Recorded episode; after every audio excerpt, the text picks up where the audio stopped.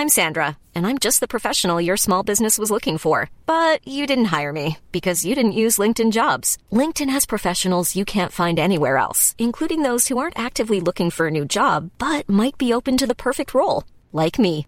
In a given month, over 70% of LinkedIn users don't visit other leading job sites. So if you're not looking on LinkedIn, you'll miss out on great candidates like Sandra. Start hiring professionals like a professional. Post your free job on linkedin.com/people today. Bonjour à toutes et à tous, bienvenue en ce mercredi 3 février, il est 5h20, oui, du matin, c'est de plus en plus tôt. Je vais essayer de faire un audio quand même relativement euh, plus court que hier, c'était quand même important, notamment cette notion de frustration. Pourquoi? Bah Parce que tout simplement les indices avaient particulièrement bien réagi dans la nuit de dimanche à lundi sur des très gros niveaux clés, on l'a largement évoqué ensemble notamment par exemple sur le DAX les 13 450 ou alors sur le SP500 sur sa MM50 daily, sa moyenne mobile à 50 jours euh, sur le SP500 qui est un peu le point de repère et garant notamment de cette tendance haussière qui pour le moment perdure et voire même d'ailleurs hier ça s'est accéléré sur le SP500 avec un gap haussier, un open en extrême, c'est-à-dire que tout de suite dès l'ouverture de Wall Street à 15h30 ils ont commencé à payer, ils sont engagés dans des flux aussi absolument hallucinants. Donc on est repassé notamment par exemple sur le SP500 au-dessus de la MM20 Daily, contrairement à d'autres indices, comme par exemple le DAX, je vais revenir juste après, qui est revenu sur sa MM20 Daily, qui est plate, donc dans une tendance très court terme qui reste neutre, entre 13 004 et 14 100, à peu près la louche, entre 14 000 et 14 100. donc on est pile poil finalement dans ce petit range euh, dans lequel maintenant on évolue quand même depuis euh, début décembre dernier, hein. mi-décembre dernier. Euh, finalement, sur le DAX, on est toujours entre 13 004 et 14 000. Donc, il faut essayer de composer là-dedans. Alors, en essayant de composer là-dedans, notamment depuis deux semaines, bah, on a des contreflux un peu journaliers. C'est-à-dire que bah, quand ça monte, on l'a vu. Alors, la semaine dernière, c'était typique. Hein. Euh, on ouvre la semaine à moins 1,6%. Finalement, le lendemain, on fait plus 1,6%. Le surlendemain, moins 1,8%. On ouvre en gap baissier, on a l'impression que tout va s'effondrer. Puis finalement, on fait une énorme mèche baissière, on termine dans le vert. Bref, c'est des contre-pieds permanents tous les jours. Donc, euh, voilà, c'est à peu près la, grande thématique. Euh, même d'ailleurs sur le CAC, hein, lui est à peine revenu sur sa MM50 et MM20 daily qui sont plates toutes les deux. Un gros range entre 5004 et 5007. Alors, qu'est-ce qui anime le marché? Pourquoi un tel rebond hier de quasiment 2% sur le CAC ou alors de 1,4% euh, sur l'SP 500 ou encore sur le Nasdaq de plus 1,5%, et bien c'est toujours la même histoire. Quand ça baisse, c'est à cause du Covid, et quand ça monte, c'est grâce au vaccin. Mais sinon, qu'est-ce qui anime les marchés bah, Pas grand-chose, hein, en fait. Euh, cette semaine, je vous rappelle qu'il y a quand même pas mal de publications. D'ailleurs, hier soir, Alphabet, euh, donc Google, a publié chiffre d'affaires record, deuxième trimestre d'affilée en battant euh, son chiffre d'affaires record, mieux que prévu. Après bourse, hier, enfin hier soir, après bourse, après la fermeture de Wall Street, elle était à plus 7% l'action. Euh, donc euh, c'est absolument hallucinant, euh, donc très probablement encore des nouveaux records historiques. Et d'autres publications, notamment par exemple Alibaba, alors là c'est un petit peu plus compliqué, qui était d'ailleurs plutôt en repli. Alibaba qui est un peu attaqué dans sa dominance, vous savez, hein, l'histoire avec Jack Ma, qui est parti, on ne sait pas trop pourquoi, puis finalement qui est revenu. Euh, donc euh, voilà, quelques petits soucis a priori, quelques inquiétudes concernant la réglementation, notamment des entreprises du numérique et des technologies en Chine. Donc euh, ça risque de peser effectivement un peu sur Alibaba, au moins à court terme. Après, ça n'engage en rien pour le moment dans une optique très très longue. On a également Amazon, vous savez, Jeff Bezos, hein, qui va céder son rôle de PDG, qui probablement va consacrer son temps à d'autres choses. Peut-être qu'il a fait le tour aussi peut-être qu'il sent qu'il est temps de laisser un petit peu la main et de se concentrer peut-être sur d'autres éléments peut-être qu'il aimerait construire. Ça me donnera aussi l'occasion de vous faire un petit, point là-dessus euh, juste à la fin de ce, morning mood. Euh, donc euh, Amazon a doublé ses bénéfices au quatrième trimestre, 7,2 milliards de dollars. Elle n'était pas en forte hausse après, après la clôture de Wall Street hier soir. on verra ce que ça va donner, mais c'est plutôt bon.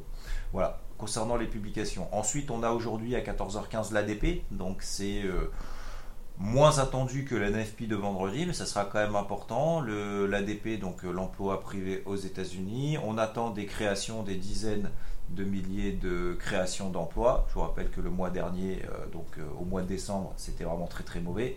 On verra au mois de janvier si c'est meilleur ou nettement moins bon que prévu comme le mois dernier. ce qui sera plus important, c'est le NFP de vendredi. Sinon, euh, donc au-delà des indices de cette, de cette remontada absolument hallucinante, finalement, bon, moi j'ai loupé, donc comme je vous l'ai expliqué, c'était l'objet de mon morning mood d'hier matin qui était quand même très très long. Euh, j'ai loupé ce, moment entre enfin, le point d'achat qu'il fallait, euh, qu'on avait privilégié, qu'on avait anticipé déjà il y a 2-3 semaines sur l'ensemble des indices, parce qu'il a eu lieu dans la nuit de dimanche à lundi. Après, le but c'est d'éviter justement d'éviter d'être frustré, de faire un peu n'importe quoi. Bref, j'ai attendu, j'ai attendu, j'ai attendu. Et on est arrivé sur une zone de résistance, notamment par exemple sur le DAX, c'est une zone de résistance intermédiaire, c'est pas une grosse zone de résistance hein, latérale, c'est plutôt une zone de résistance oblique. Si vous prenez en H4 tous les plus hauts qu'on fait finalement depuis le début de l'année, on est sur cette oblique. Vous prenez également en H4, vous prenez la MM50, on est pile poil dessus. C'est un petit niveau latéral, mais pas plus que ça et euh, notamment sur les indices américains. On est venu également sur les bandes de Bollinger haute H4. Donc ça peut nous donner aussi une petite euh, zone, en tout cas au moins déjà une zone de résistance euh, qui peut contrer les velléités haussières à très court terme. Hier j'ai eu un petit signal sur le DAX sur des unités de temps très courtes, bah, j'ai pris la position. on a eu notamment, on l'a vu hier soir en live ensemble sur Twitch, une, Evening Star sur des nodés H1 ça n'a rien donné. Il y a toujours un niveau d'organisation, encore une fois, que vous ayez des figures dans un sens, dans l'autre, euh, des tendances, des moyennes mobiles, des choses qui réagissent, des indicateurs miracles, etc., etc. Ça ne fonctionnera pas 100% du temps. Ça faut l'accepter. Donc moi j'ai pris mon stop sur le DAX. Maintenant la question ça va être quoi faire maintenant? Alors généralement quand, c'est euh, quand je prends une, une, position, notamment en intra-swing, que ce soit un stop, donc une perte, euh, alors un stop n'est pas forcément perdant, mais un stop loss, euh, ou euh, un gros gain comme par exemple la semaine dernière sur le Dow Jones, j'ai pris plus de 500 points, et eh ben euh, je reprends pas de position tout de suite. Pourquoi? Parce que faut une fois qu'on a invalidé son plan, il bah, faut en avoir un autre. Et pour en avoir un autre, il faut des éléments. Et pour avoir un autre plan que celui qu'on avait prévu, il bah, faut peut-être encore d'autres éléments et ça peut durer quand même plusieurs heures, voire peut-être même plusieurs jours. Donc très probablement pas de nouvelles positions me concernant, en tout cas sur les indices, et je pense qu'il y a peut-être d'autres choses à faire. Encore une fois, euh, sur l'Ethereum, par exemple, on en avait parlé également, surperforme le Bitcoin. L'Ethereum était dans un triangle, alors il vient d'en sortir, c'est pour ça que je parle au passé, était dans un triangle ascendant. Un triangle ascendant, c'est une figure de continuation d'une tendance haussière, il est toujours en tendance haussière a priori, avec des plus bas de plus en plus haut. Ce qui montre qu'on a une pression des acheteurs de plus en plus présente qui se fait de plus en plus tôt par rapport au précédent point bas. Et l'Ethereum est sorti et s'est extrait, logiquement, j'ai envie de dire, par le haut de ce triangle ascendant. Ça, c'est une figure chartiste assez basique, assez simple, euh, je ne vais pas dire assez rare, mais c'est simplement une phase de consolidation latérale avec en plus une loi d'eau, c'est-à-dire des plus bas de plus en plus haut, ce qui montre cette tendance haussière et cette pression acheteuse. Le Bitcoin suit également le mouvement, mais moi, parce que le Bitcoin lui sous-performe. Comment est-ce qu'on sait qu'il sous-performe? Alors, soit vous utilisez ETH BTC, euh, sur vos plateformes, soit simplement vous prenez le graphique en H4 sur la même unité de temps et vous regardez sur le Bitcoin, c'est un triangle descendant avec des plus hauts de plus en plus bas. Donc on voit que la pression baissière était présente sur Bitcoin notamment en horaire, ce qui n'était absolument pas le cas sur l'Ethereum qui vient de faire donc des nouveaux records historiques au-dessus des 1560 dollars. Je rappelle qu'en début d'année, l'Ethereum était à 700 dollars. Il est plus de 1560 dollars aujourd'hui. Euh, sinon, donc d'autres choses à travailler, notamment, comme vous le savez, très probablement, je travaille à l'achat le dollar. Le dollar qui s'est extrait par le haut euh, de cette résistance des 11 750. On a fait une énorme mèche, par contre, daily.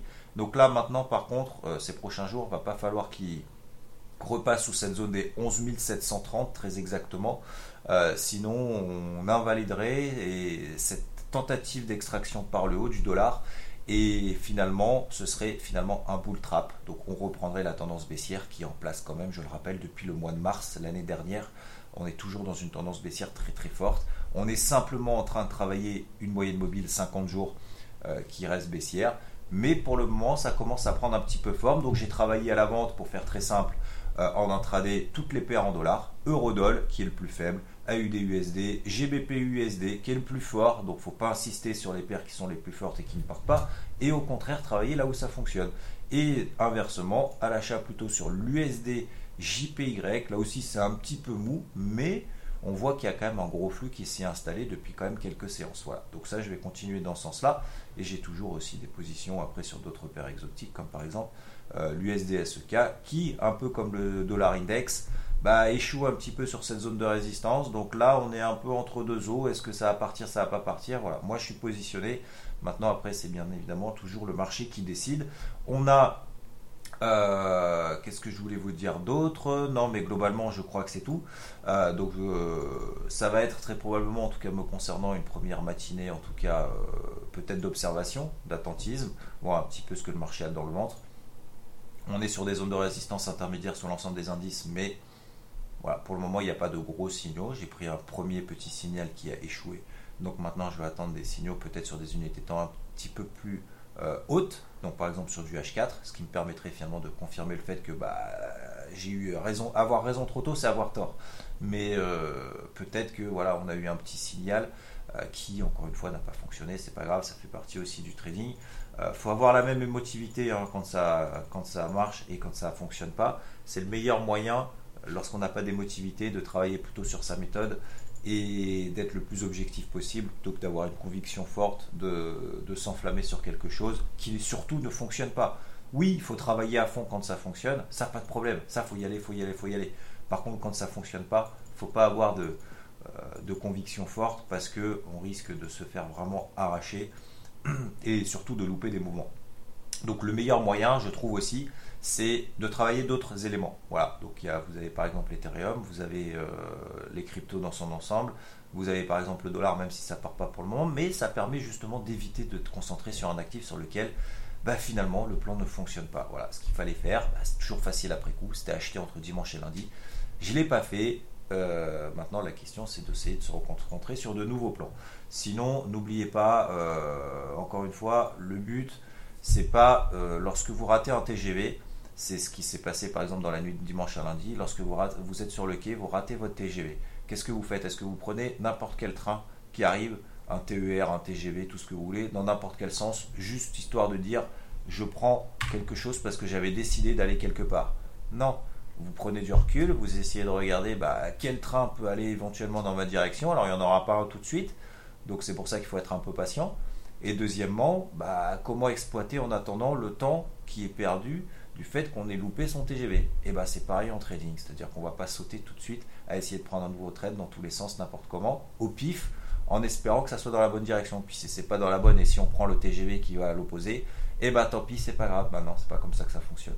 Donc je pense qu'il faut prendre, voilà, j'ai pris un TER, euh, je pensais aller. Euh, donc un TER, il n'y a pas mort d'homme. Euh, on peut retourner dans l'autre sens et prendre à nouveau le rythme, le bon rythme mais va falloir un petit temps d'adaptation, etc., etc., pour pouvoir euh, pas se refaire, parce que ça c'est vraiment euh, le piège, c'est d'essayer de se refaire le plus rapidement possible, et après on, accumule les pertes, on accumule finalement le mauvais timing, et si on accumule, on accumule les mauvais timings, d'un point de vue psychologique, après c'est encore plus difficile plus tard de se remettre sur les bons rails. Ok Donc il n'y a pas mort d'homme, encore une fois, mais euh, c'est vrai que ça va être un petit peu du coup embêtant de prendre de nouvelles positions là-dessus pour le moment. Et n'oubliez pas que chaque minute qui passe, on ne peut pas la rattraper. Donc euh, on ne peut pas agir là-dessus, on ne peut pas agir sur le temps. Donc essayez, essayons de consacrer chaque minute qui passe à ce qu'on aime, euh, avec qui on, qui on aime et avec qui on veut, parce qu'on peut agir et on peut avoir du pouvoir là-dessus pour essayer de construire demain. Ça, c'est très important. Je vous souhaite une très belle journée. Je vous embête pas plus. Je vous souhaite une très belle journée et je vous dis à plus tard. Ciao, ciao.